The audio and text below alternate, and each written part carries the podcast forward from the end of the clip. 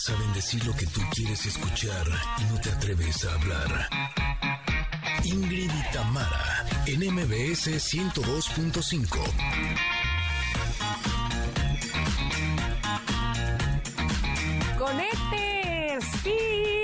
al fin el viernes. Y para cerrar esta semana, ¿qué creen? Pues nos acompañará Alejandra Torres, esta exitosa emprendedora que va a compartir su experiencia para que tú, que estás al otro lado de la radio, también te animes a generar tus propios ingresos. Buenos días familia, ¿cómo están? También tendremos el gusto de platicar con mi querido amigo Daniel Saucillo, él es fisioterapeuta y va a hablar de cómo podemos atender esos malestares que nos provoca el ejercicio. Y haremos un viaje a los años 60, sí señores, cuando nuestros padres eran jovenzuelos y disfrutaban la música de grandes grupos que hasta la actualidad seguimos escuchando. Hoy esto en la conexión retro con un éxito de la primera banda que causó furor entre la chaviza de aquella época. Y no puede faltar la gustadísima sección de la carta del comentarot. Tenemos además regalos y mucho, mucho más. Somos Ingrid y Tamara y estamos aquí en MBS. Arrancamos. Ingrid y Tamara. En MBS 102.5. Amigo Connector que se conecta eh, con nosotras, qué bueno están aquí con nosotros este viernes. Me da mucho gusto que estemos unidos en este programa a través del 102.5 de MBS en la Ciudad de México. De verdad es eh, un lujo poder contar con su audiencia y, por supuesto, se unen también a esta transmisión en FM Globo 102.1, todas las personas que nos escuchan en Córdoba y también les mando un saludo muy muy grande. Y de la misma manera lo hago con quienes están sintonizando EXA 95.7 pero en Comitán. Lo hacen también en Mazatlán en EXA 89.7, muchas gracias. Y en Tapachula por supuesto en EXA 91.5, un abrazo también. Y por supuesto sin olvidar a Ciudad del Carmen que nos están sintonizando en FM Globo en el 101.3 y eso también nos pone muy felices. Eh, también a todos ustedes que han elegido las plataformas digitales y que en cualquier parte del mundo nos están escuchando, gracias, gracias, gracias por hacerlo así. Bienvenidos sean a este programa ya de viernes, como les decía, donde Ingrid ya está esperando salir de este... Pro así es ella, ¿eh? Se da la mediodía, o sea, se dan las 12 con uno, ya, michelada. Ay, sí. Así ya la tengo en el coche esperando, ya está, ¿no? michelada, por favor, 12-1. Denme un segundito. No, eh, la verdad estoy feliz de poder estar con ustedes. Estas horas las disfruto enormemente. Me gustan más que la michelada. Con eso, Ay, sí, la imagínense. Imagínense, con eso les digo todo. Oigan, para el Día Internacional del día, ahora sí que del día de hoy, déjenme que mando unos mensajes. tengo, tengo unos cuantos que felicitar, Uf. porque es Día Internacional del Abogado. Imagínate. El 3 de febrero se celebra el Día Internacional del Abogado con el objetivo de reconocer la labor de los hombres y mujeres de leyes que trabajan para conseguir un mundo más justo. Yo de verdad, después de estar trabajando con muchos de ellos, los admiro, los quiero, lo- o sea, de veras, eh, el, lo- el trabajo que hacen es mucho más difícil de lo que podríamos imaginar. Admirable. No, no, no, es que sí es admirable. Entonces, para empezar, quiero felicitar a mi hermano Gianmarco, Mm. que es muy buen abogado y que actualmente es mi abogado que me lleva muchos asuntos. Pero la verdad es que a todos los abogados, eh, gracias por entregar su vida a ayudar a las personas que estamos siendo víctimas de algún tipo de injusticia. Así que gracias. Y hablando de justicia, si está en tus manos, ¿qué causa te gustaría defender? Ay, qué complicado. A ver, este. Pues O sea, hay. A ver, dime. A, a mí los de los niños. O sea, el hecho de que haya niños que están siendo violentados, que haya niños que están siendo abandonados, niños que no puedan tener en sus manos lo más básico que es eh, un, un lugar donde vivir, alimentación, cuidado, educación. Eh, la verdad es que para mí esos temas se me hacen eh, completamente relevantes y sí creo que conforme más conozco sobre el tema, más ayuda se necesita. Así es que sí me gustaría invitarlos a que eh, pues se sumen a poder ayudar a este tipo de causas. Soy embajadora de una organización que se llama Save the Children México, que me gusta mucho porque no se enfoca en solamente un área. Eh, se enfoca en, el o sea, en la ayuda a todo lo que pudieran necesitar los niños de nuestro país para tener una vida digna, desde eh, la lucha en que los matrimonios sean solamente para mayores de edad, por ejemplo, porque en nuestro país sigue habiendo matrimonios de niñas a los 14 años. y eso es un abuso, punto final, ¿no? Entonces, ellos luchan mucho para eso. O, por ejemplo, los hijos de los jornaleros que cada temporada se van a recolectar lo que nosotros nos vamos a comer, muchas veces viven en situaciones sumamente precarias y esta organización se encarga de brindar esa ayuda o niños que no están siendo bien alimentados, por ejemplo. Y entonces hay eh, algunas iniciativas en las cuales uno puede donar para poder ayudar a que estos niños se alimenten bien. Es que si un niño no se alimenta bien, eh, ¿qué futuro le espera? Totalmente. Totalmente de acuerdo. Pues mira, como esa causa seguramente, este, donde además no necesariamente tienes que ser abogado para unirte a ellas, hemos de encontrar otras luchas sociales para poder hacer justicia. Por ejemplo, ahora me viene a la cabeza el caso de María Elena Ríos, eh, que, es indignante lo que está pasando con ella. Entonces, bueno, también, por supuesto, nos podemos sumar sin ser abogados, pues, pero eh, lo que se requiera para, para unir fuerza y que esto no pase como una injusticia. también los, los, las iniciativas que tienen que ver con ayudar a las mujeres, las causas de las mujeres, también es algo que me, me, me preocupa y me mueve. O sea, sí creo que todos estamos en condiciones de poder ayudar a quienes estén viviendo cualquier eh, situación que tenga que ver con violencia. Y aunque a veces nos cueste trabajo creerlo, hay áreas en las que eh, las mujeres no estamos siendo vistas, no estamos siendo cuidadas. Y creo que es bien importante que eh, podamos a través de organizaciones poder apoyar a estas mujeres, como por ejemplo Plan B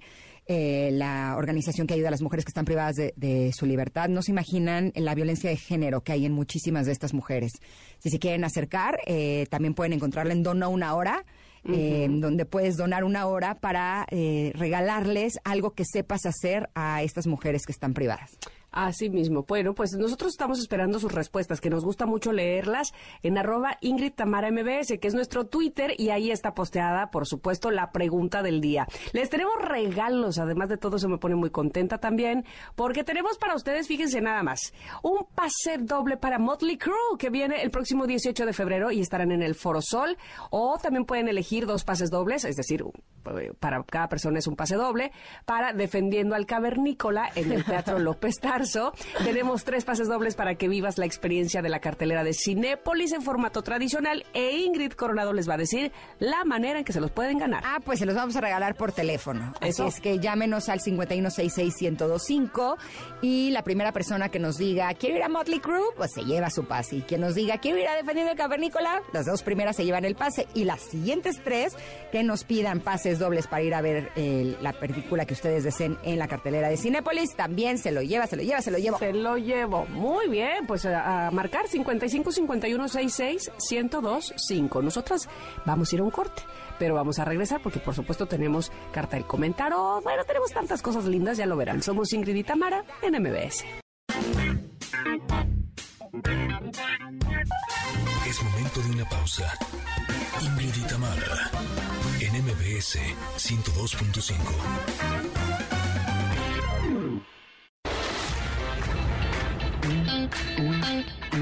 Ingrid y NMBS 102.5. Continuamos. Uh, llegó el momento del comentarot y este momento a mí en lo personal me gusta mucho. Y luego saco esta carta, pues ¿qué te puedo yo decir? Me siento que me va a gustar mucho más. En lo personal, eh, cuando veo esa palabra, pues para mí significa tantas cosas buenas y bellas que ya siento que este comentarot se va a poner tierno y eh, vamos a aprender de él sin duda alguna.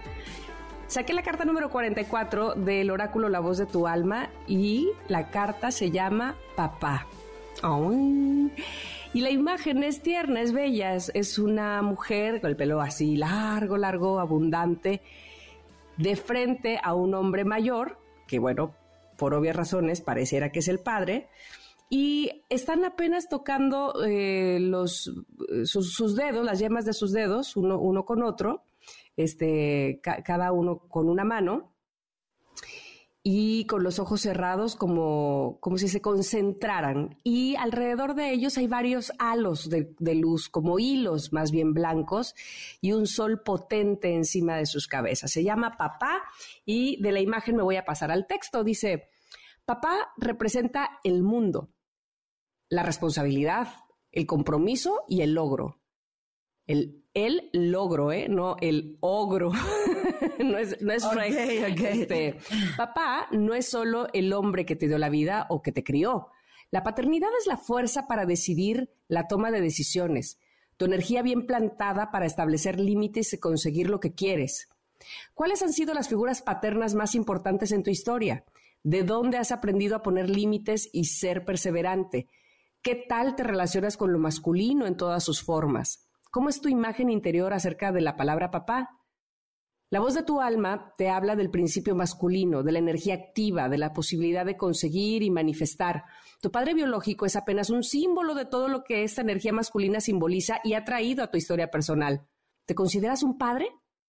Tal vez has fundado un colegio o quizá tienes un proyecto nuevo en pie. Bueno, probablemente eres padre de un negocio, quizá eres padre de un espacio. Lo importante a reconocer es qué tan que es tan indispensable la energía femenina como la masculina, que son complementarias. Puedes respetar al hombre o sientes enfado hacia él. Puedes honrarte como hombre o te sientes distante en tu género. Papá nos muestra cómo es el mundo, nos enseña el deber ser en su connotación difícil, pero también en la estructura para poner límites y co-crear la realidad que tú quieres. Papá, ¿a qué te suena? Papá, ¿a qué te recuerda? papá. ¿Qué te hace sentir? Uy, qué carta, donde podemos ver precisamente la energía masculina. A veces lo tenemos muy confuso. ¿Y cómo? ¿Energía masculina? ¿De qué me está hablando? Pero si soy este, mujer, pero yo, ¿cuál energía? ¿Cuál qué? ¿De qué se trata? Y sí, eh, habla precisamente eh, Fer Broca de la proactividad, de la acción, del ser responsable, de tomar el toro por los cuernos. Esa es como la energía masculina. Y yo en lo personal que creo, me parece eh, que sobre todo a lo largo de mi vida, lo que mayormente ha predominado es la energía femenina. No soy tan proactiva, no soy tanto de eh, tomar las riendas. Ojo, no soy tanto, pero sí soy. O sea, sí he tenido muchos momentos de tomar las riendas yo, no solamente de las situaciones, sino de mi propia vida, de tomar decisiones fundamentales y accionar precisamente para que haya cambios importantes en ella. Eh, qué, siento yo al escuchar la palabra papá o qué trae para mí esa palabra? Pues eh, el recuerdo de un hombre siempre íntegro, siempre honesto, eh, y espero no estar teniendo una imagen endiosada de él, evidentemente mi papá no está y entonces eso podría parecer, ¿no? Que entonces como no está, tengo esa imagen como un poco en el nicho. Y no, me queda claro que obviamente fue un hombre que tuvo muchos errores también en la vida, pero que era muy cercano a nosotros o hasta donde se podía en, bajo lo que él había aprendido, ¿no? Porque era también un hombre serio. Vamos, yo, yo veo a mis hijas como corren con su papá y lo abrazan y le brincan en la cabeza. Y es más, no le dicen papá, le dicen Donchu, tiene un sobrenombre. Yo jamás le podría haber puesto a mi papá un sobrenombre. O sea, era como que, ¿qué? Nunca le hablaba yo de usted, pero vamos, había un respeto, había... Y eso también se nota, yo creo, eh, a lo largo de mi vida, de cómo eh, para mí eh, la imagen masculina es como de respeto, como ahí viene el Señor, ¿sabes? Claro que también he tenido que trabajar con eso porque evidentemente no todos son mis papás y no todos son, personas honorables, ¿no? Ni, ni, que se les, eh, ni, que les tenga yo esa admiración como le tenía yo a mi papá porque no son la misma persona. Pero sí la imagen paterna para mí significa eh, algo muy de eso, de mucho respeto y de mucha admiración. Entonces, bueno, eh, probablemente eso ha hecho que mi parte femenina se incremente más, porque para mí como que lo masculino era, wow, ¿no? Uy, ahí viene el Señor, ahí viene este, este hombre tan sabio, porque eso representaba a mi papá para mí. Yo recuerdo también, por ejemplo, que papá me regañaba, sí me llegó a regañar, por supuesto, y, y tenía una voz muy gruesa, muy fuerte, y aparte era militar. Entonces, te hablaba y me acuerdo perfectamente que decía, no te estoy regañando. Y yo decía, ay, bueno, lo bueno. y acto seguido me sentaba en sus piernas y me empezaba a explicar, mira, esto es así y yo te lo estoy diciendo por tal cosa. O sea, me empezaba a explicar por qué, por qué es que yo había hecho mal y mi mamá se enojaba. ¿La estás regañando o no la estás regañando? este, pero papá era así, ¿no? Era un hombre bastante comprensible, además. ¿Tú cómo manejas tu energía masculina? No, pues exactamente al revés que tú. me Ahora sí que por necesidad, ¿no? Eh, desde muy chiquita me, eh, por sobrevivencia, me he ido abriendo camino sola, aprendiendo a eh, no solamente generar recursos económicos, sino aprender a poner límites después de muchos artenazos. Esta energía activa de hacer cosas conmigo ha sucedido lo contrario, ha disminuido de alguna manera mi energía femenina, ¿no? Que de hecho tengo ahora muchísima curiosidad de saber qué dice Fer Broca en la carta de mamá, que no nos ha salido.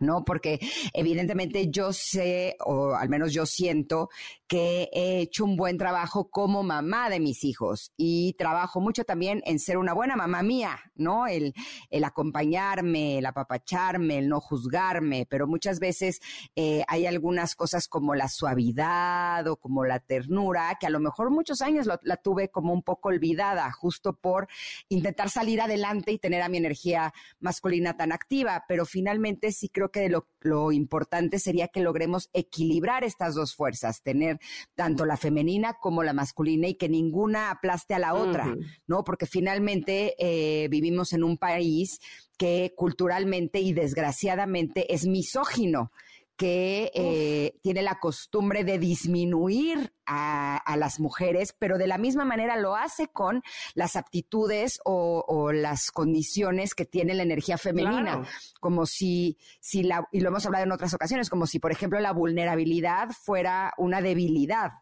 ¿no? Cuando finalmente la vulnerabilidad, yo lo tengo clarísimo, es un superpoder, es, es darnos chance de que, por ejemplo, cuando estamos enojados, eh, nos demos el permiso de ser vulnerables. Y con eso nos vamos a, dar cuenta que más que enojados estamos a lo mejor dolidos o a lo mejor estamos tristes, pero generalmente ponemos una emoción como el enojo que es eh, como más activo, como más masculino por delante, para cubrir alguna emoción que a lo mejor es más femenina, ¿no? Y y darnos justo el chance de hacer eso nos va a permitir poder equilibrar estas dos fuerzas. A mí, honestamente lo digo, o sea, esta energía masculina me ha ayudado en muchas áreas de mi vida, pero también, eh, por otro lado, me ha...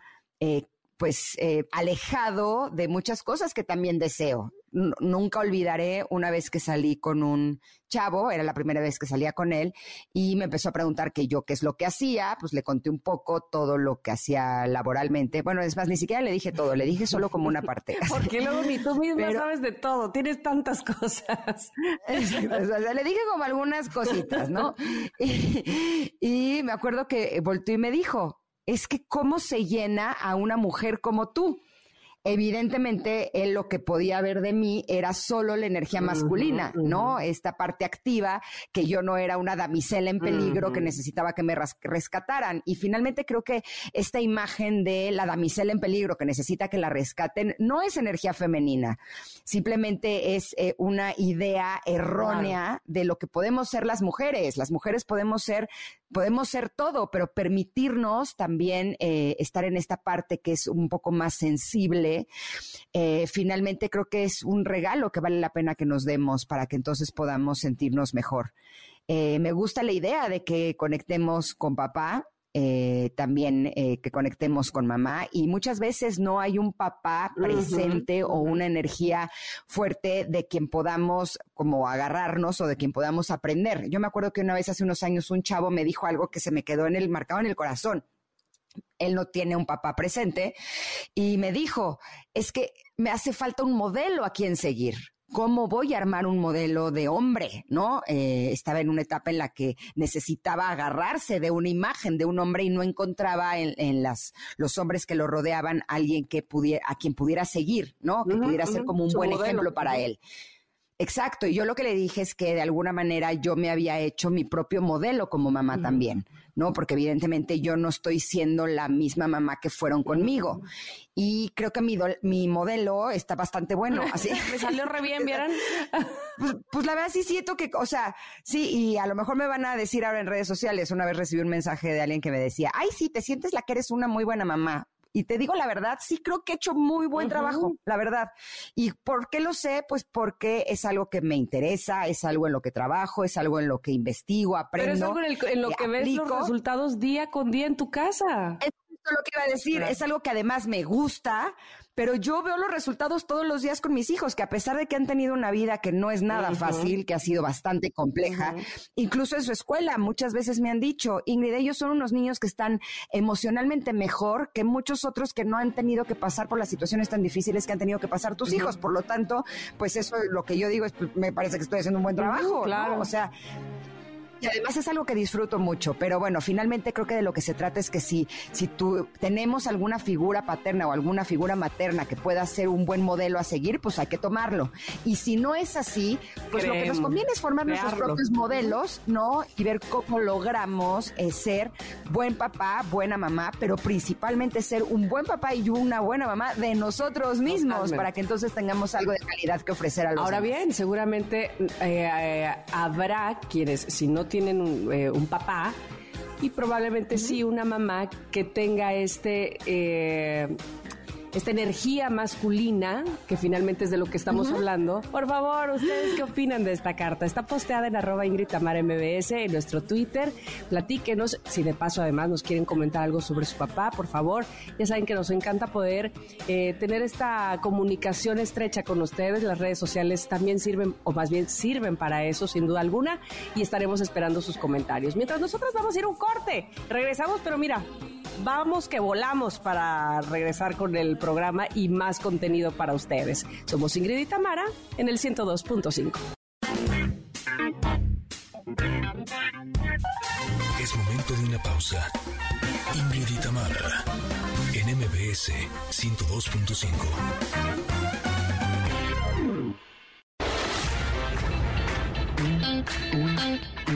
Ingrid y Tamara, NMBS 102.5. Continuamos.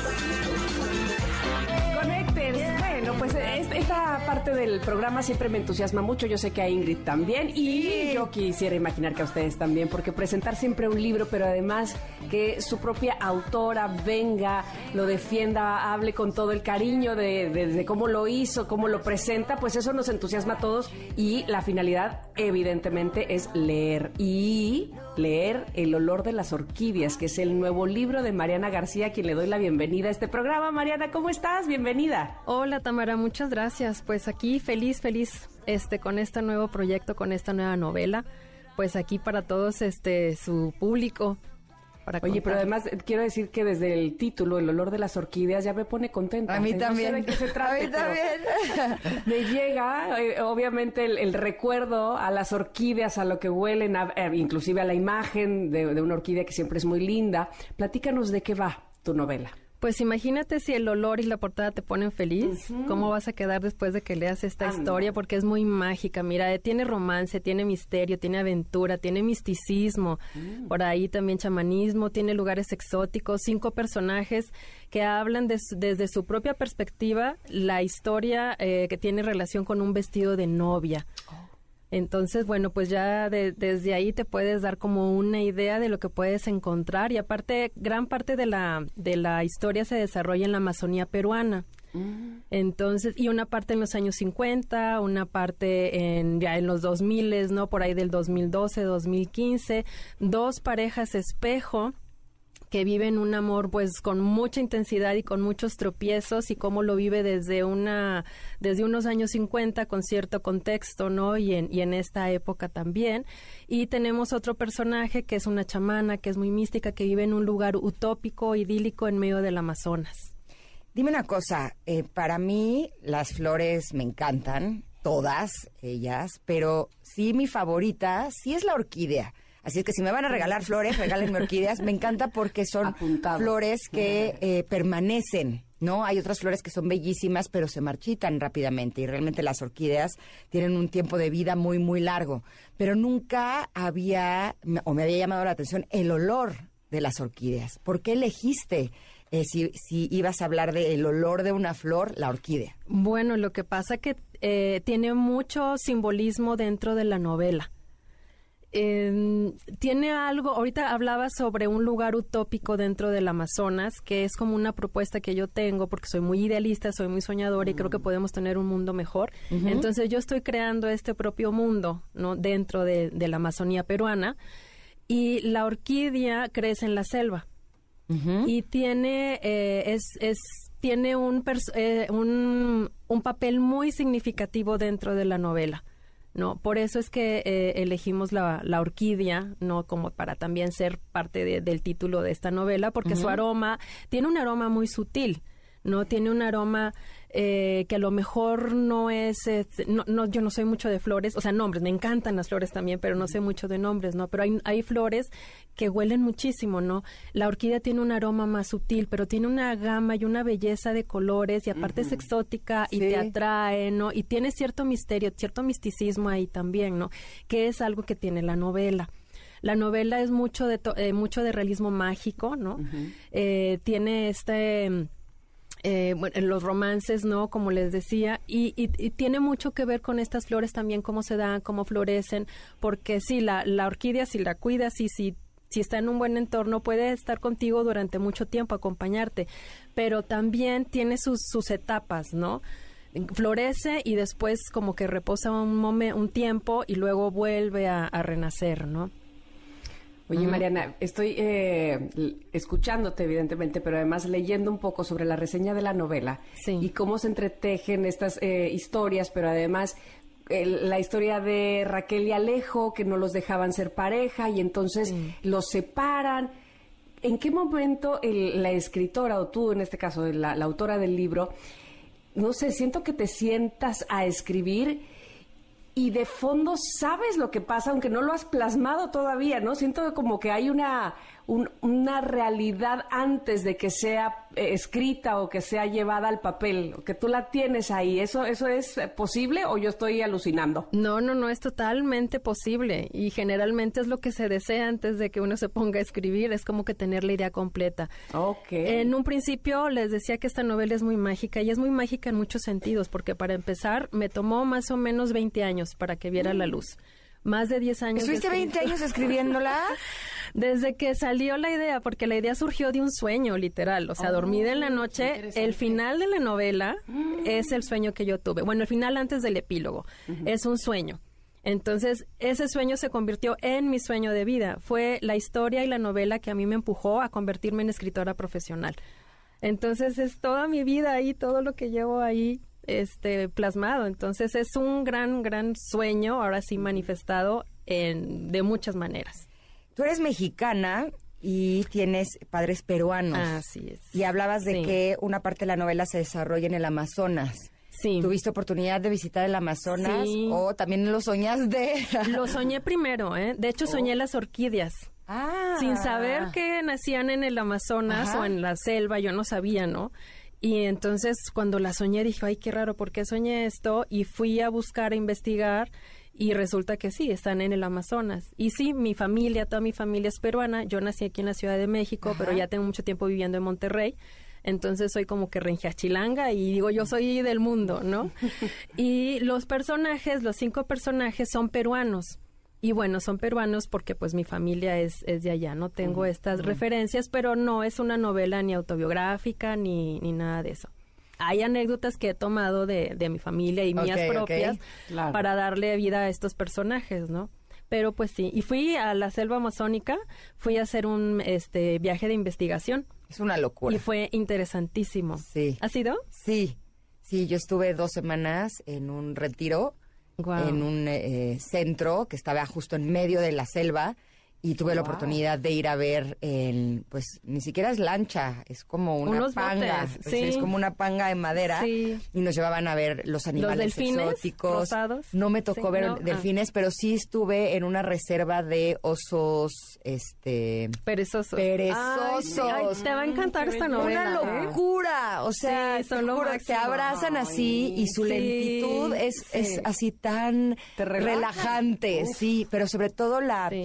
la cantidad de flores, de árboles, de plantas, con unos colores más brillantes de los que he visto en toda mi vida, Sí. fue algo eh, Las aves. mágico, No, impresionante. Las aves impresionantes. Sí, precioso, precioso, precioso. Sí. Ay, pues yo creo que te va a encantar. perfecto ahí, novela. supongo. ¿Perdón? Sí, ubicas sí. perfecto ahí en la novela, en ese, Sí. pues, ya, o sea, eh, empiezo a escuchar eso y quiero, quiero leer. Mira, con esta novela no solamente te vas a llenar de imágenes, sino también Mm. de olores, de aromas, de sabores, sí. Te vas a sumergir. Y te lo digo porque ya muchos lectores me han dicho eso, ¿eh? ¿no? Es que nos metemos a ese mundo Ay, y, y está muy padre sobre todo por estos días, ¿no? Por estos momentos, estos últimos años que hemos vivido con tanto, con tanto sufrimiento.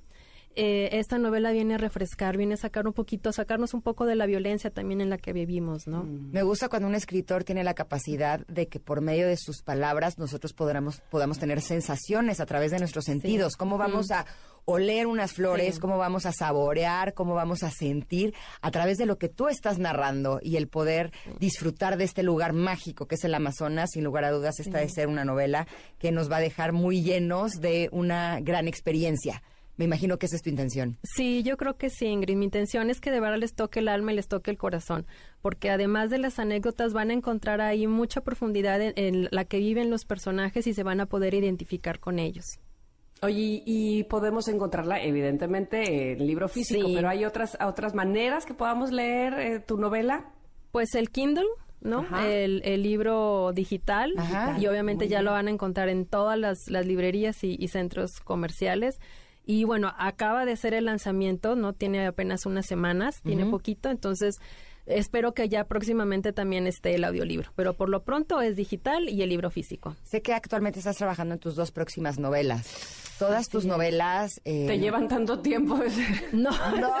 que no. No iba a preguntar eso, pero también. así.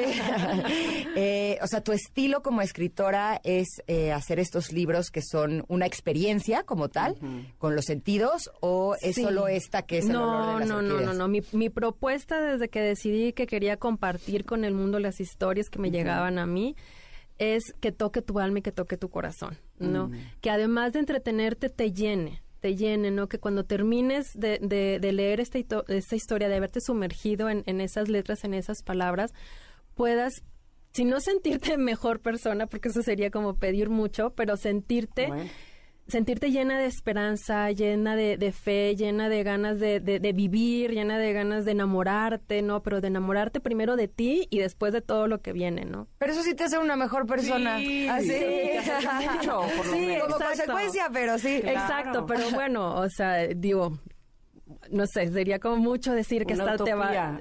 Sí, no, y como que, ay, esta novela te va a cambiar la vida, pues puede que sí, puede que no, dependiendo cómo la experimentes, cómo la vivas, ¿no? Y en el momento también en que, en que la recibas. Ajá. Perfecto, pues Así nos es. quedamos con el olor de las orquídeas, porque Sí. como dije desde el principio, desde que lees el título te quedas con esa, pues no, es- no es imagen, con esa percepción de estar oliéndolas. Y agradeciéndote a Mariana García Luna que hayas estado con nosotras aquí en el programa, que nos presentes este libro y que nos hagas volar la imaginación. Y sobre todo saber que llevó tanto tiempo para ti, algo con tanta dedicación, que, que eso hace que nosotros queramos también estar dentro de lo que ocupaste tanto tanto de tu corazón y de tu y, y de tu creatividad, ¿no? Queremos saber pues qué te llevó tanto tiempo y disfrutarlo tanto como tú lo hiciste al escribirlo. Gracias. Ay, gracias, Tamaratilla Ingrid, por este espacio también. Muchas gracias. Este libro se llama El olor de las orquídeas, es de Mariana García Luna y ya lo encuentran disponible en todas sus libre- librerías de confianza. Eso. Gracias, Mariana. Gracias a ti y a ustedes. Vamos a un corte. Sí. Vas. Así. Vamos a un corte. Vente, vente, Ingrid. Vamos las dos juntas. Y regresamos ahorita al 102.5. Volvemos. Es momento de una pausa. Ingrid y Tamara, en MBS 102.5.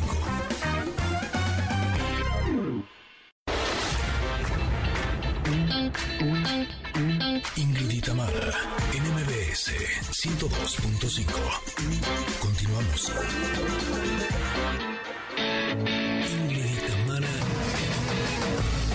en Conexión Retro.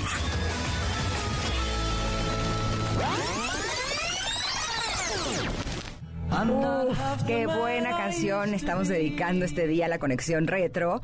Estamos viajando hasta 1965 cuando salió esta canción de Yesterday de The Beatles, eh, ya que Paul McCartney compuso la mayor parte de la letra de esta canción durante un viaje en carretera de cinco horas a Portugal, justo en este año, en 1965, mientras estaba de vacaciones con su entonces novia Jane Asher. Yesterday estuvo incluido en el álbum Help. Este álbum fue lanzado el 6 de agosto de ese año 1965 y la letra de este himno de Beatles es inolvidable y por supuesto marcó la historia de este cuarteto de chavos talentosísimos de Liverpool. ¿De qué habla esta canción? Bueno, pues la letra apunta a la añoranza, el amor perdido y las oportunidades que no vuelven, convirtiéndose en el emblema de varias generaciones. Esta canción fue lanzada durante la época de la Guerra Fría y los Beatles eran vistos con recelo por este tipo de canciones revolucionarias que invitaban al amor libre. Bueno, ¿te gusta Yesterday? Me es encanta. difícil que a alguien no le guste, ¿no? Me- yo creo que sí es una de las canciones que, que nos gustan a todos los que nos guste cualquier tipo de música, ¿no? Aunque no seas tan fan de los Beatles, sabes lo que representa o sabes eh, apreciar esta canción, me parece a mí.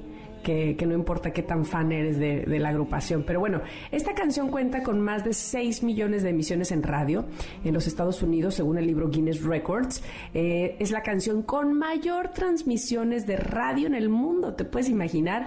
El tema fue elegido por la revista Rolling Stones y la cadena MTV como la mejor canción de la era moderna de la música pop. Punto se acabó. Punto se acabó. Ahora, si me preguntas, a mí me gusta más la de Imagine, la verdad.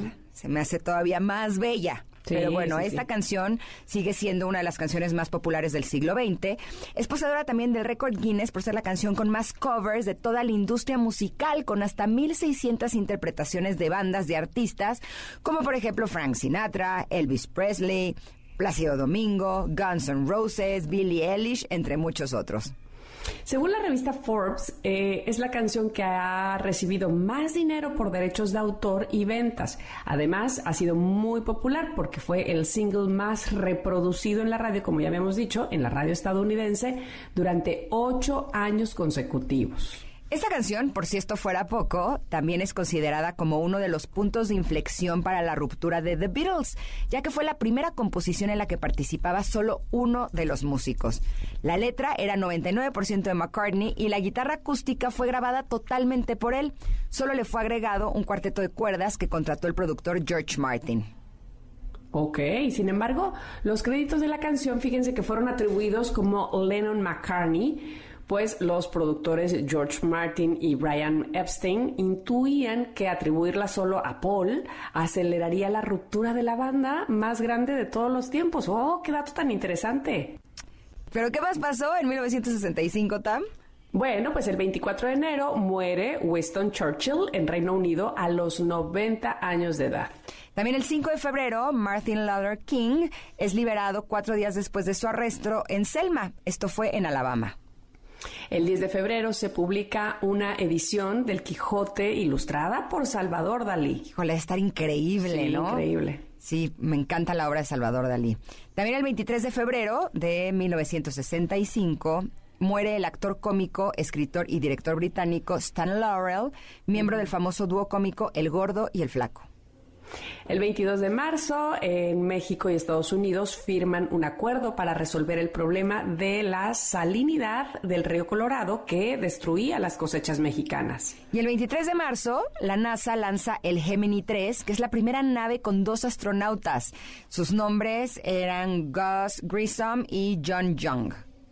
El 25 de julio, en el Festival Folk de Newport, el cantautor estadounidense Bob Dylan deja de tocar acústico y realiza una interpretación eléctrica, dando un giro trascendental al rock y a la música folk, y nace el folk rock. Y por último, el 26 de octubre, también de este mismo año, en Reino Unido, el grupo de rock The Beatles recibe la orden miembro del Imperio Británico de la reina Isabel II.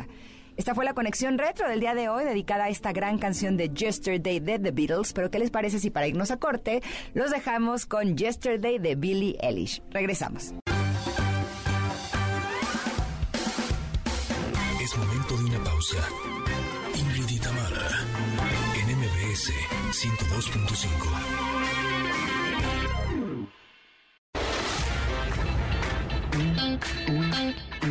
Ingrid y Tamara, NMBS 102.5.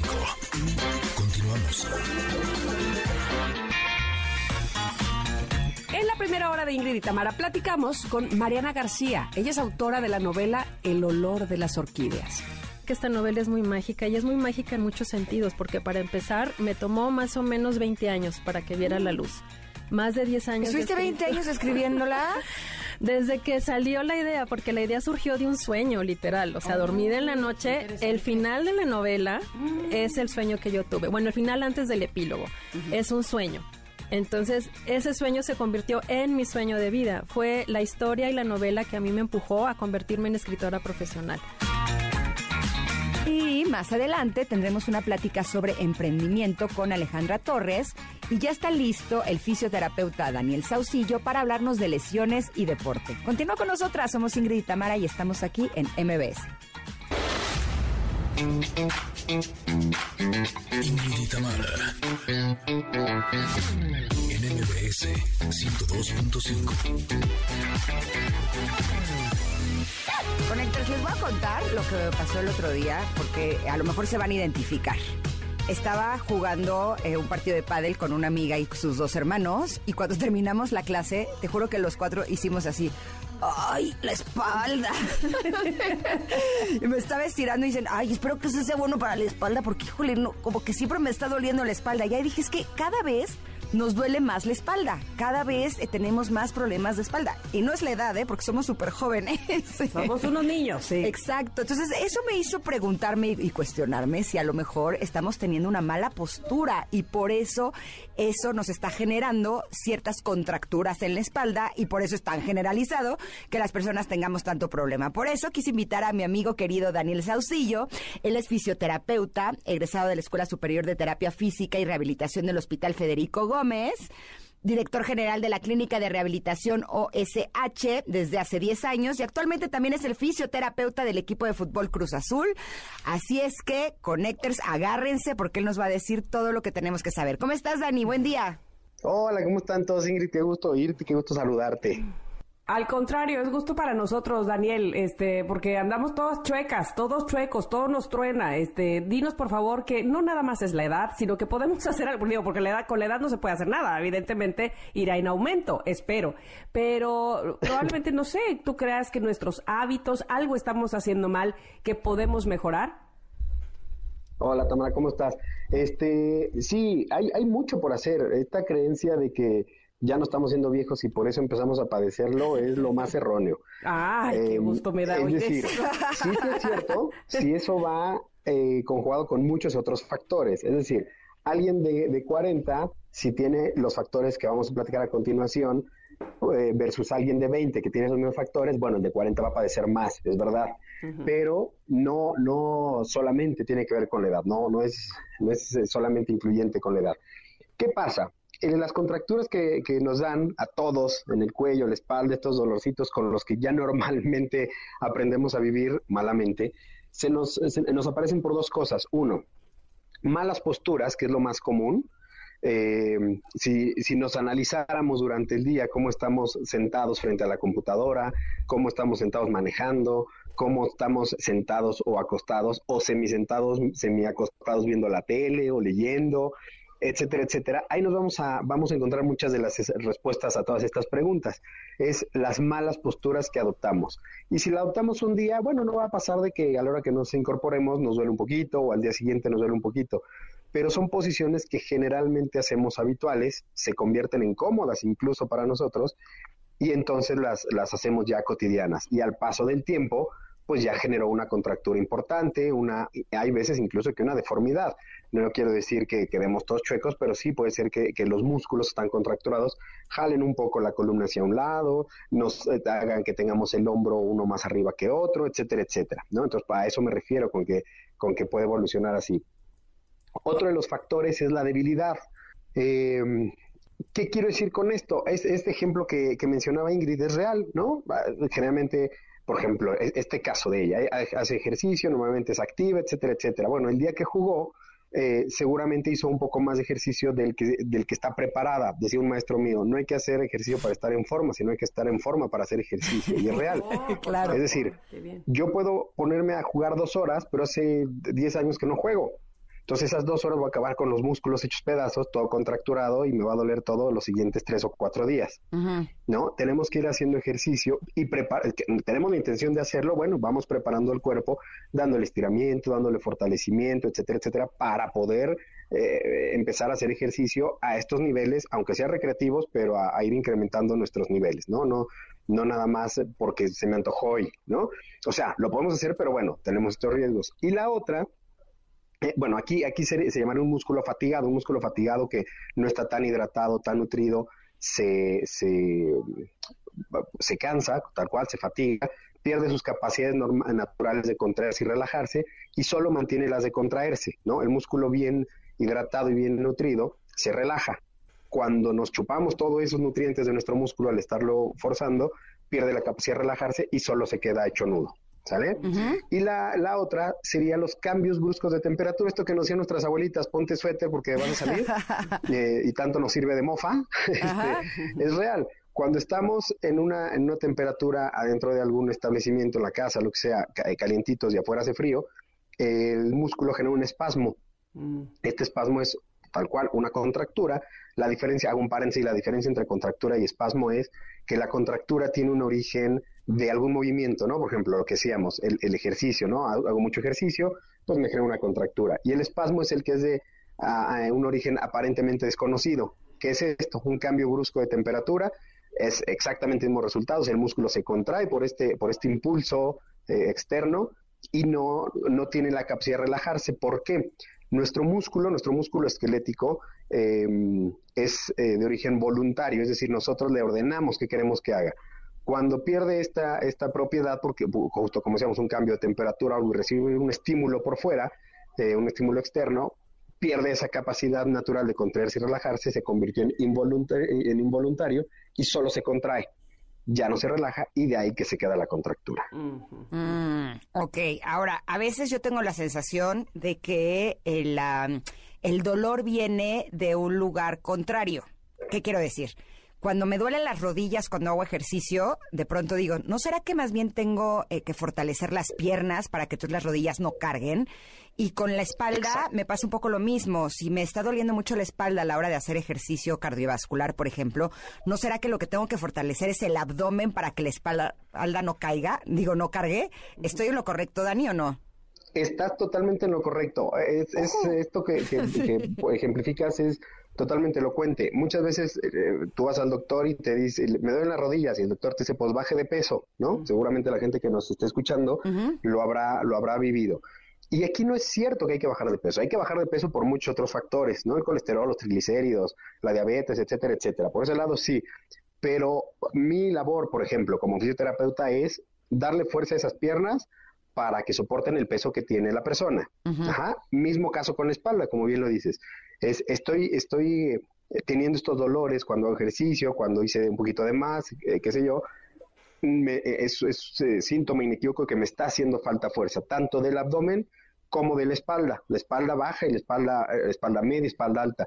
Muchas veces cuando hacemos ejercicio nos olvidamos de nuestra espalda porque no se ve, ¿no? Siempre queremos que se nos vea el abdomen marcado, que se nos vean las piernas marcadas, que se nos marquen el conejo, el bíceps muy marcado, etcétera, etcétera. Y a la espalda no le hacemos mucho caso que digamos. Porque no nos la vemos em, porque está atrás. exacto, no nos la vemos, no se vuelve una parte a presumir y entonces la dejamos olvidada, ¿sabes? Entonces, sí, totalmente. El mejor ejercicio que podemos hacer el más completo para la espalda, para el abdomen, para el pecho, para tener todo el tronco bien eh, equilibrado, es la natación. Si usted tiene la oportunidad de nadar, por favor hágalo, que es lo mejor que puede hacer para, para mantener su espalda fuerte. Ahora, ahí va un tip. A ver. Si no tenemos la oportunidad de nadar, no, no, pues no me alcanza para pagar un club o una alberca, o no la tengo accesible, o qué sé yo, voy a hacer en mi cama acostado movimientos como si estuviera nadando, tal cual, aunque parezca loquito, no importa. Voy a hacer movimientos como si estuviera nadando ahí en mi cama acostado y eso le va a dar fuerza a mis músculos. Así que haces, Ma, aquí y eso nadando. Me va a evitar muchos problemas, perdón. Nadando entre mis cobijas. Sí, ¿qué haces? Aquí estoy nadando. Qué bonito. Exacto. Ay, pues me gusta eso. Ya desde que dijo, este, les, eh, les voy a, tengo un ejercicio donde hay que estar acostados, yo dije, ok, ese es para mí. Ay, sí, ese es el mío, ese es el mío. Es el mío, es el mío. Y, si, y si se vuelve ejercicio olímpico, participo. Exacto. Oiga, Doc, pero dígame una cosa.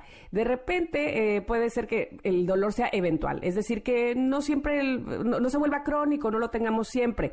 Y luego, luego eh, vamos hacia el medicamento, este, o no sé si me pasa solamente a mí, pero queremos algo para que ya se vaya rápidamente, ¿no? Este, ¿es recomendable eso o no?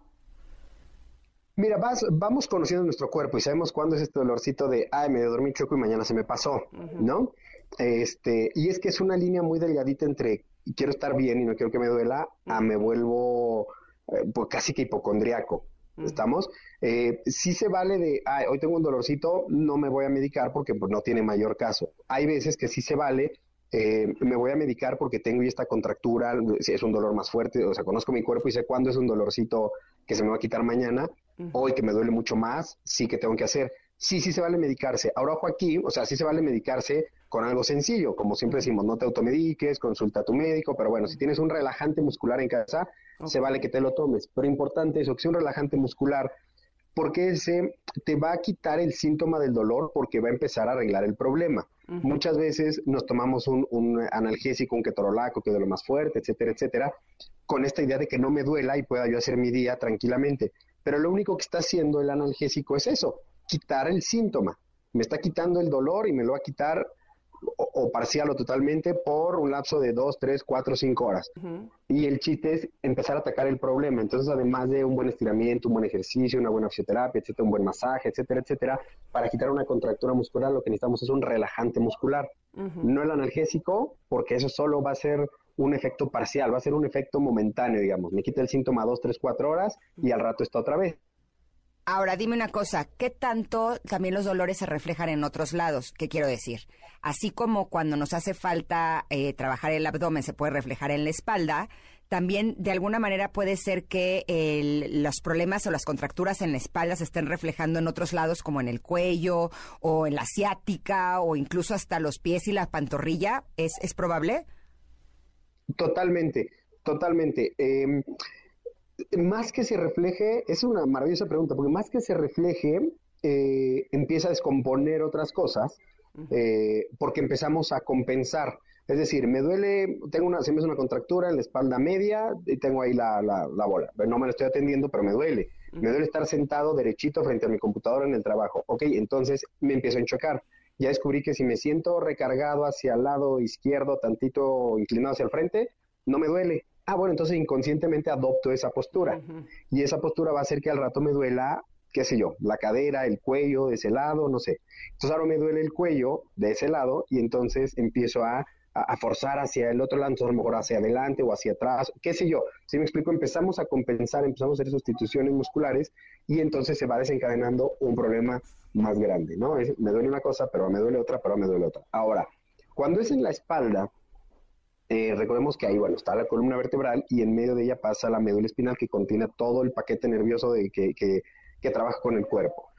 Si tenemos ciertas contracturas en X parte del cuerpo, eh, van a atrapar nervios que salen de ahí, es decir, de la columna, la columna es, es, es el, el, el, el módem, digamos, ¿no? De ahí salen todos los cables, que son los nervios, hacia todo el cuerpo son las raíces nerviosas. Y a partir de ahí van pasando a través de los músculos.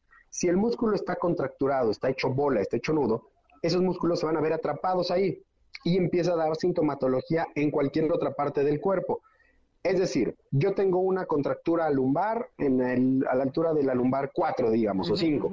Ahí se me hace una contractura, el músculo atrapa mi nervio a esa altura y entonces se va a ver afectada la zona de mi cuerpo eh, que, recibe la información eléctrica mm. de ese nervio. No estoy siendo muy enredado, pero... No, no, no, sí, eh, como cortar el cable. De esa, de esa red nerviosa sale la conducción hacia las pantorrillas y los pies, por ejemplo. Y entonces puede ser que tenga yo una sensación de hormigueo, de adormecimiento, un dolor clavado ahí en la, en la pantorrilla, que por más que me hago masaje en la pantorrilla, no se me quita, no se me quita, porque el origen viene de la espalda, viene de, de, de, una contractura en la espalda. Entonces es buenísima esa pregunta, porque sí, sí puede haber cosas que se van descomponiendo, pero es bien importante por la, la, la emergencia, la salida nerviosa de, de esa zona. Ok, doctor, yo tengo una última pregunta porque ya se nos acaba el tiempo, pero eh, yo creo que es importante eh, saber si nos recomienda ir al fisioterapeuta, aunque aparentemente no tengamos ningún dolor, sino como una, no sé si prevención o un mantenimiento, digámoslo así. Totalmente, totalmente. Eh, parte de, la, de nuestra profesión, de nuestra labor, es la prevención. Muchas veces eh, creemos que la fisioterapia y la rehabilitación es eso, es, regresar a tus actividades, ¿no? Ya que te duele algo, eh, te quitemos el dolor, ya que tienes algún padecimiento, lo corrijamos para que vuelvas a, tus actividades.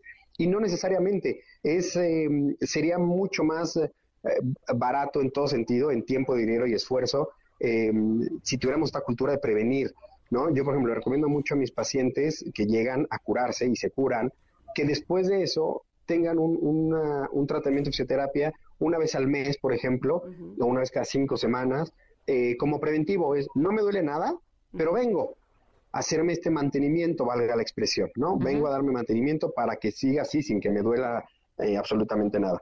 Entonces es importantísimo y es un gran consejo ese. Si no, luego llegamos con Dani cuando ya estamos todos muy mal. Así, cuando tenemos contracturados hasta los dedos de las manos. Y las manos mágicas de Dani hacen milagros, pero también no abusen. Muchas gracias. no, ¿cómo lo dejamos a él? Qué lindas porras. No, quiero decirles que a mis hijos y a mí nos trata Dani. Hemos llegado en condiciones realmente extremas. El trabajo que hace Dani y su equipo en su clínica es realmente maravillosa y por eso me gustaría, Dani, para cerrar esta entrevista, que si algunos de nuestros connectors necesitan de ayuda, no solamente para la espalda, sino para cualquier parte del cuerpo, que sepan que en tus manos están en manos seguras. ¿Dónde te podemos encontrar? ¿Dónde pueden hacer cita? Porque yo sé que muchos lo van a necesitar. Muchísimas gracias, muchas gracias Ingrid. Nos pueden contactar al 5578-3506 o a través de las redes arroba de saucillo eh, o arroba en, en, Instagram o arroba rehabilitación OSH, todo junto. Pues ya está, de verdad muchísimas gracias por todo lo que nos dijo, porque este ya me, alivió desde el inicio. Ya creo que se me compuso la espalda nada más saber eh, que, no tiene nada que ver mi edad.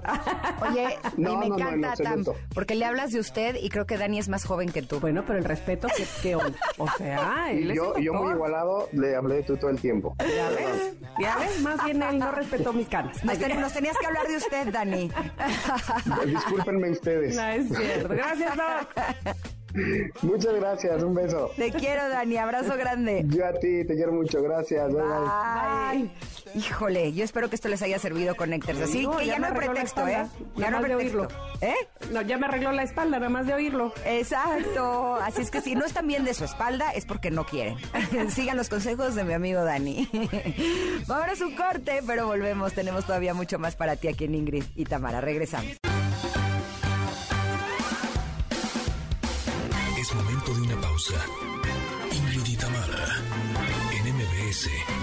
102.5.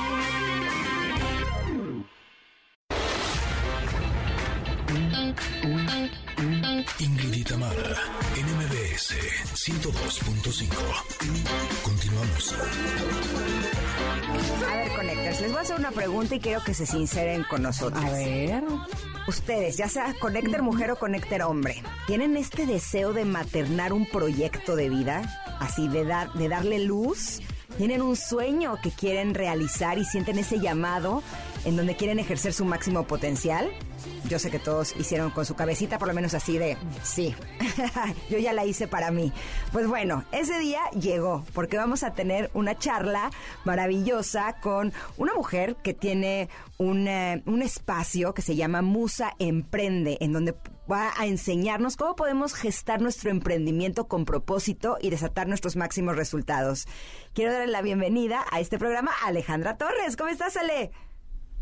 Hola, hola, mucho gusto, sí, feliz aquí de hablar con ustedes y compartirles un poco acerca de Academia Musas y este programa insignia que está generando tanta transformación en las mujeres fundadoras y emprendedoras que se llama Musa Emprende. Perfecto, cuéntanos de qué se trata. Bueno, es un programa que dura seis meses, que nace, digamos, de, la, del conocimiento que llevo de, muchos años, 30 años en el mundo de la inversión, del emprendimiento, e incluso pasé por Shark Tank Colombia también en dos temporadas eh, como juez. Entonces, conozco muy bien ese mundo del emprendimiento desde lo que son las herramientas financieras y técnicas. Sin embargo, siento que muchos de, las, de los programas que apoyan el escalamiento de esos emprendimientos, les hace falta algo esencial, que es la mujer, la fundadora como centro de todos sus resultados, como creadora y gestora de su máximo potencial. Y por eso creé un mastermind que se llama Musa Emprende, donde ponemos a la fundadora al centro de todos sus resultados. enseñamos prácticas para que ella esté desde su desde su mayor propósito de vida, donde todo lo que hacemos desde las meditaciones y los contenidos se enfocan en ella como creadora em, y que cuando conecta con ese propósito y también con su energía femenina, va a generar un impacto muchísimo mayor. Entonces, es un poco el mundo al revés, mi programa, porque el mundo normal es que primero te enseñan esas herramientas técnicas. Yo eh, comienzo con ella al principio, desde adentro, y una vez fortalecida y clara en su propósito, en sus dones, en todo su mensaje, en su triple impacto también, cuál es ese impacto que quiere generar en el mundo, ahí ya le damos las herramientas para que pueda escalarlo y llevarlo a un siguiente nivel. Qué inspiradoras tus palabras, Alejandra, porque pienso, por ejemplo, que efectivamente habrá muchas mujeres que tengan este, no solo deseo, este ímpetu y este talento por emprender, pero habrá muchas otras, seguramente, y tú lo habrás descubierto en, el camino de tu carrera, que tengan la duda de si ellas eh, son buenas o nacieron para ser emprendedoras o que jamás probablemente lo han hecho, pero que quisieran descubrirse en todo caso como emprendedoras. Eh, ¿Qué les dices a ellas? Sí, es excelente pregunta eh, y nos pasa mucho a las mujeres en el mundo del emprendimiento. Es como esas limitaciones, es creérnoslo, que somos nosotras, que somos suficientes. Y justamente el primer módulo de mi, de mi programa de seis meses, que tiene seis módulos, se llama Créetelo, eres tú y trabajamos esa mirada profunda a su interior, trabajamos esas creencias limitantes que son muy comunes, eh, eh, pero en un espacio adecuado justamente con las mejores mentoras y guías para que las mujeres puedan observar ese lado em, y tumbar cualquier creencia que las esté dejando atadas a unas circunstancias y de pronto a la parálisis de no poder emprender o no querer hacerlo. Em, entonces, por eso creo que ese trabajo profundo personal es tan importante y esencial para las mujeres emprendedoras. Y creo que cuando se les da esas herramientas, y ya lo he visto, porque hemos tenido unos testimonios hermosísimos de las mujeres que han pasado por este programa, y que muestran que primero su vida cambió a nivel personal, o sea, su emprendimiento primero fueron ellas mismas y que una vez entraron en este viaje se creyeron, que se, se fortalecieron muy, muy personalmente en su ser y con una claridad muy también muy grande de cuáles eran esos regalos y esos dones para el mundo.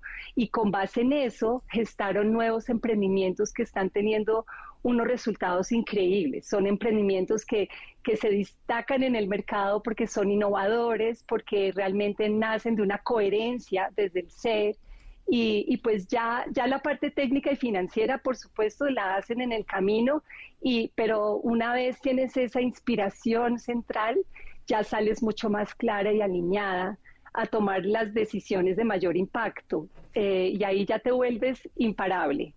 Que me acaba de caer un 20, Ale, porque normalmente cuando escuchamos la palabra emprendimiento, sí pensamos en más emprendedores que en emprendedoras.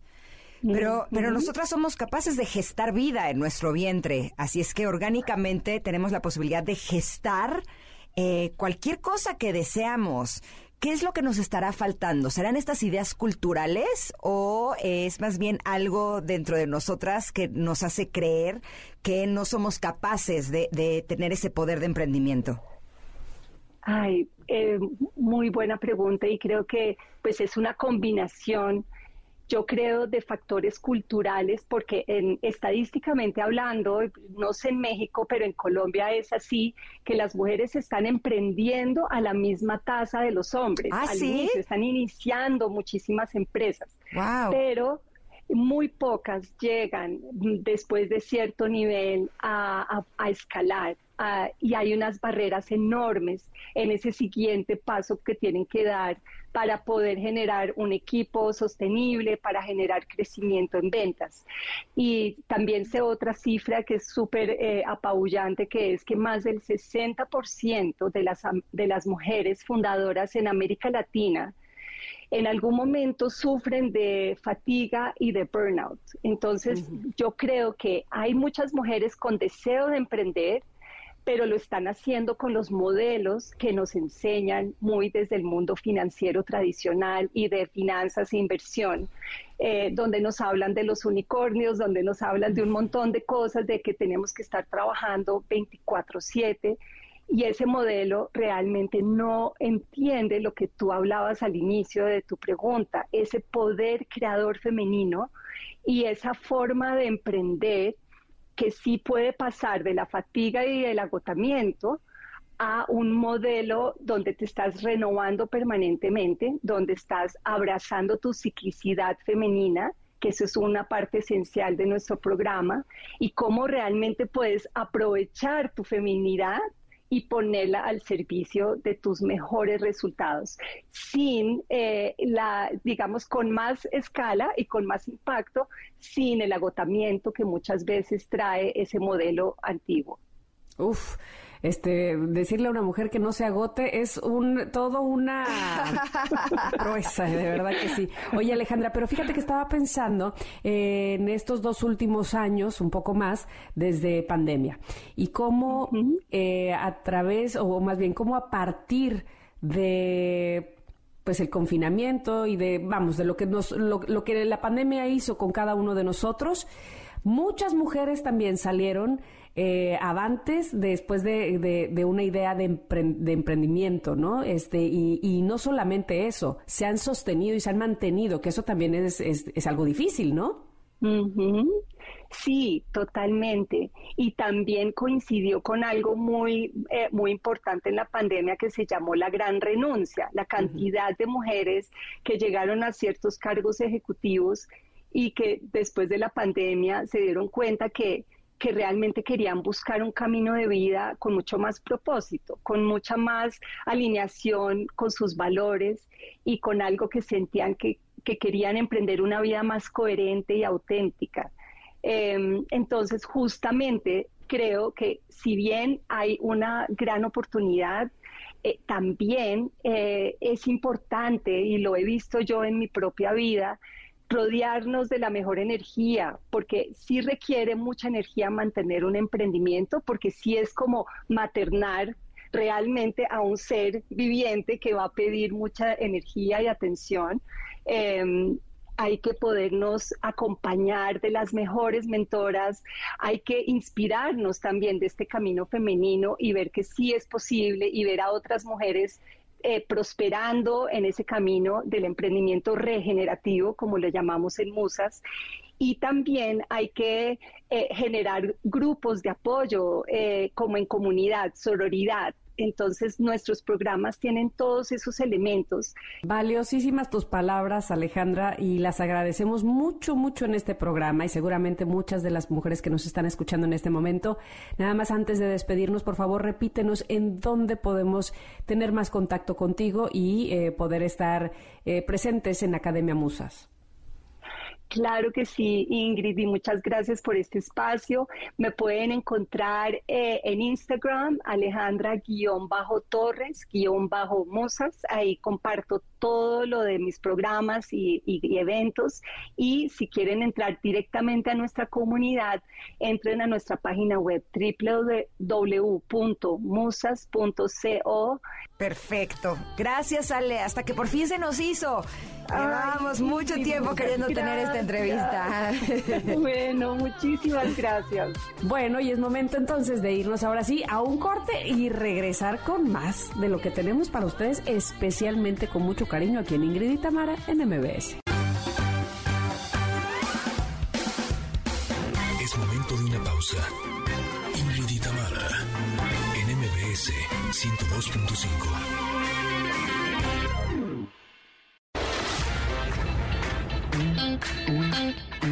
Ingrid y Tamara, NMBS 102.5.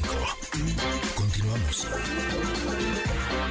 Les cuento, Connectors, que ustedes saben que yo estoy en una búsqueda constante de todo lo que me pueda ayudar a mí, a mi familia y a ustedes también, Connectors, porque en mi investigación también están incluidos, eh, a sentirnos bien, a tener una buena salud, a tener un buen estado de ánimo. Y resulta que hace unos meses que estuve en el Bienfest, descubrí lo que es el ácido fúlvico. Entonces, les cuento que llegué a donde estaban presentando este mágico, eh, no sé si compuesto orgánico, ¿sí? Y me dieron toda la explicación sobre todos los beneficios que podemos tener. Lo he estado probando y honestamente me encantó. Por eso, el día de hoy quisimos invitar a Arturo Gmora para que nos diga exactamente qué es el ácido fúlvico y cómo puede traernos beneficios enormes para nuestra salud. Bienvenido, Arturo. ¿Cómo estás? Muy bien, muchísimas gracias por tenerme en el estudio. ¿Empecé bien? ¿Si es un compuesto orgánico? Empezaste perfecto. A ver. qué bueno, porque yo no sé nada, Arturo. Por favor, dime de qué se trata esto. Ah, esa misma plática que tuviste con Ingrid, ahora para mí, por Échatela. favor. Y, el público. Échatela. si me empiezo a poner muy técnico, me Sí, Yo voy traduciendo, tú tranquilo. Dinos qué es el ácido fúlvico. El ácido fúlvico es un compuesto orgánico, es 100% natural y se crea en la tierra por la descomposición de plantitas a lo largo de millones de años. En la tierra me refiero en la tierra que tienes en tu maceta. Es la razón por la cual la tierrita es negra. Eso significa que tiene ácido fúlvico. Ok. Es... Ajá. Tú dime. ¿Y para qué nos sirve? o cuál es el, más allá de tener nuestras plantas muy bonitas, este, cómo podemos nosotros aprovechar el ácido fúlvico? El ácido fúlvico tiene muchísimos minerales. Por toda esta descomposición que pasa a lo largo de millones de años, este, se descomponen las plantitas, van penetrando en la tierra y las plantas la absorben. Era la forma en la que nuestros antepasados agregaban minerales y electrolitos a su dieta. Estos minerales pues, hacen diferentes funciones, desde sintetizar proteínas, este, o nos ayudan inclusive con la circulación. A ver, dime algo. ¿Qué pasa si eh, las personas no tenemos suficientes minerales en el cuerpo? Porque podemos estar tomando complementos de, eh, a lo mejor, magnesio, eh, de zinc, pero ¿qué sucedería si, si estamos tomando el equivocado o si no estamos tomando de toda la gama de los que realmente necesitamos? Básicamente existen dos tipos de nutrientes que necesitas en tu alimentación, los macronutrientes y los micronutrientes. Los macros los escuchas normalmente cuando hablas de dietas y hablas de proteínas, de grasas, de carbohidratos. Y luego existen estos micronutrientes. Dentro de los micronutrientes existen, por ejemplo, las vitaminas y los minerales. O sea, nunca tomas un kilo de vitamina D3, tomas tantitas unidades. Aquí de lo que estamos hablando son de minerales micronutrientes, se llaman minerales traza y son importantes para diferentes procesos. El problema pasa que con las nuevas prácticas de, agricultura, con la agricultura moderna, se eliminan estos minerales de nuestra dieta. Inclusive si te alimentas de muchas frutas y verduras, no los obtienes. Ya es muy difícil obtenerlos. Ah, yo se los he dicho que las frutas y las verduras ya no las hacen como antes. Ya no las hacen como antes. y es por un problema en la tierra, por falta de ácido fúlvico. Entre otras cosas, lo principal es que con la agricultura tú lo que estás haciendo es que estás plantando en el mismo suelo una y otra vez el mismo vegetal. Entonces, las primeras cosechas obviamente tienen muchísimos nutrientes, las últimas van saliendo cada vez este, depletas de ciertos nutrientes y lo sustituyen con de diferentes formas, pero lo más importante es que el ácido fúlvico, que tiene setenta y tantos minerales traza, se va eliminando. ¿Y, ¿Y por qué no sabíamos esto antes? ¿Por qué este, nos estamos enterando ahora? A ver, ¿qué podemos hacer entonces al respecto? Obviamente la principal forma de suplementarte de, o de obtener el ácido fúlvico es teniendo una dieta en base de vegetales orgánicos. O sea, eso significa libres de pesticidas y básicamente que los coseches tú mismo.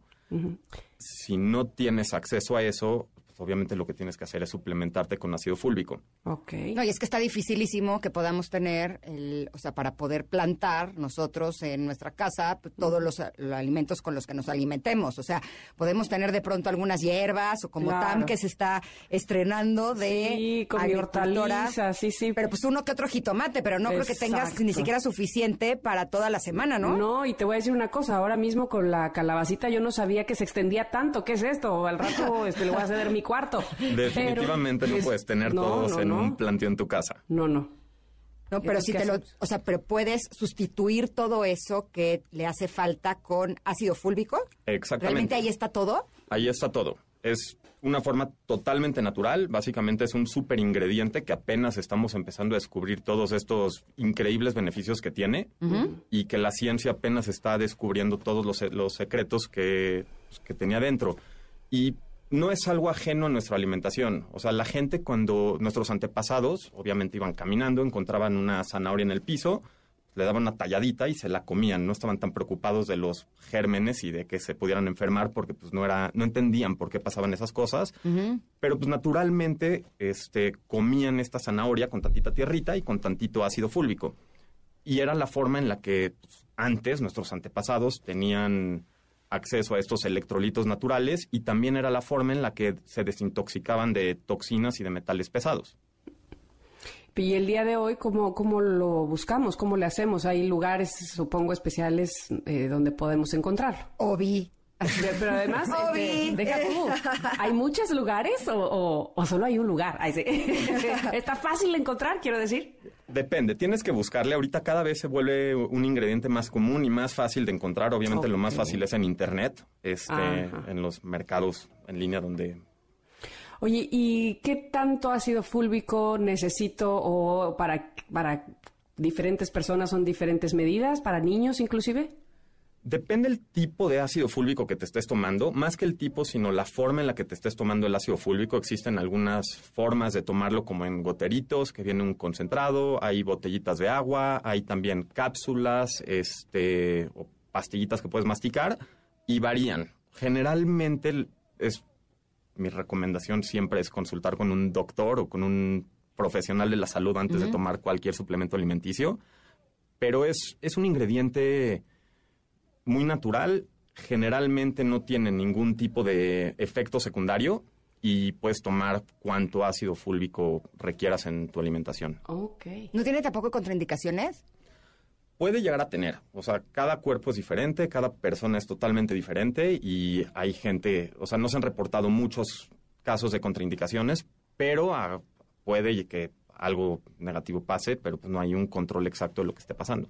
Sí, les voy a confesar, yo me tomo todos los días un goterito de ácido fúlvico en agua para obtener todos los minerales traza que necesito en mi cuerpo y sí siento que eh, estoy funcionando mejor. Así, Eh, la sensación es como que tengo un poco más de energía, duermo mejor. eh, es como si, si todos mis sistemas estuvieran como eh, funcionando de mejor manera, pero también hay opciones, el- hay unos que son el agua negra, la black water, ¿Has que escuchado de la famosa agua negra? Exacto, eh, que también tiene el ácido fúlvico y es una forma en la que no tienes que usar el gotero, sino que te puedes eh, tomar la, el agua directamente. Y la verdad es que, o sea, no tiene mucho sabor, es como un sabor muy sutil y ni siquiera es, eh, es fuerte. De hecho, hasta está rico, hay como hasta de sabores y demás. Les vamos a poner toda la información en Twitter para que ustedes la puedan tener si están interesados en el ácido fúlvico y en la Black Water, ¿va? Listo, gracias Arturo. Un placer, Ingrid. Mucho gusto, Tamara. Igual, Arturo, muchas gracias por venir. Vamos a ir un corte y vamos a regresar. Saben que tenemos todavía más información para ustedes. Nos están escuchando en MBS, en el 102.5 a Ingrid y Tamara. Es momento de una pausa. Ingrid y Tamara, en MBS 102.5.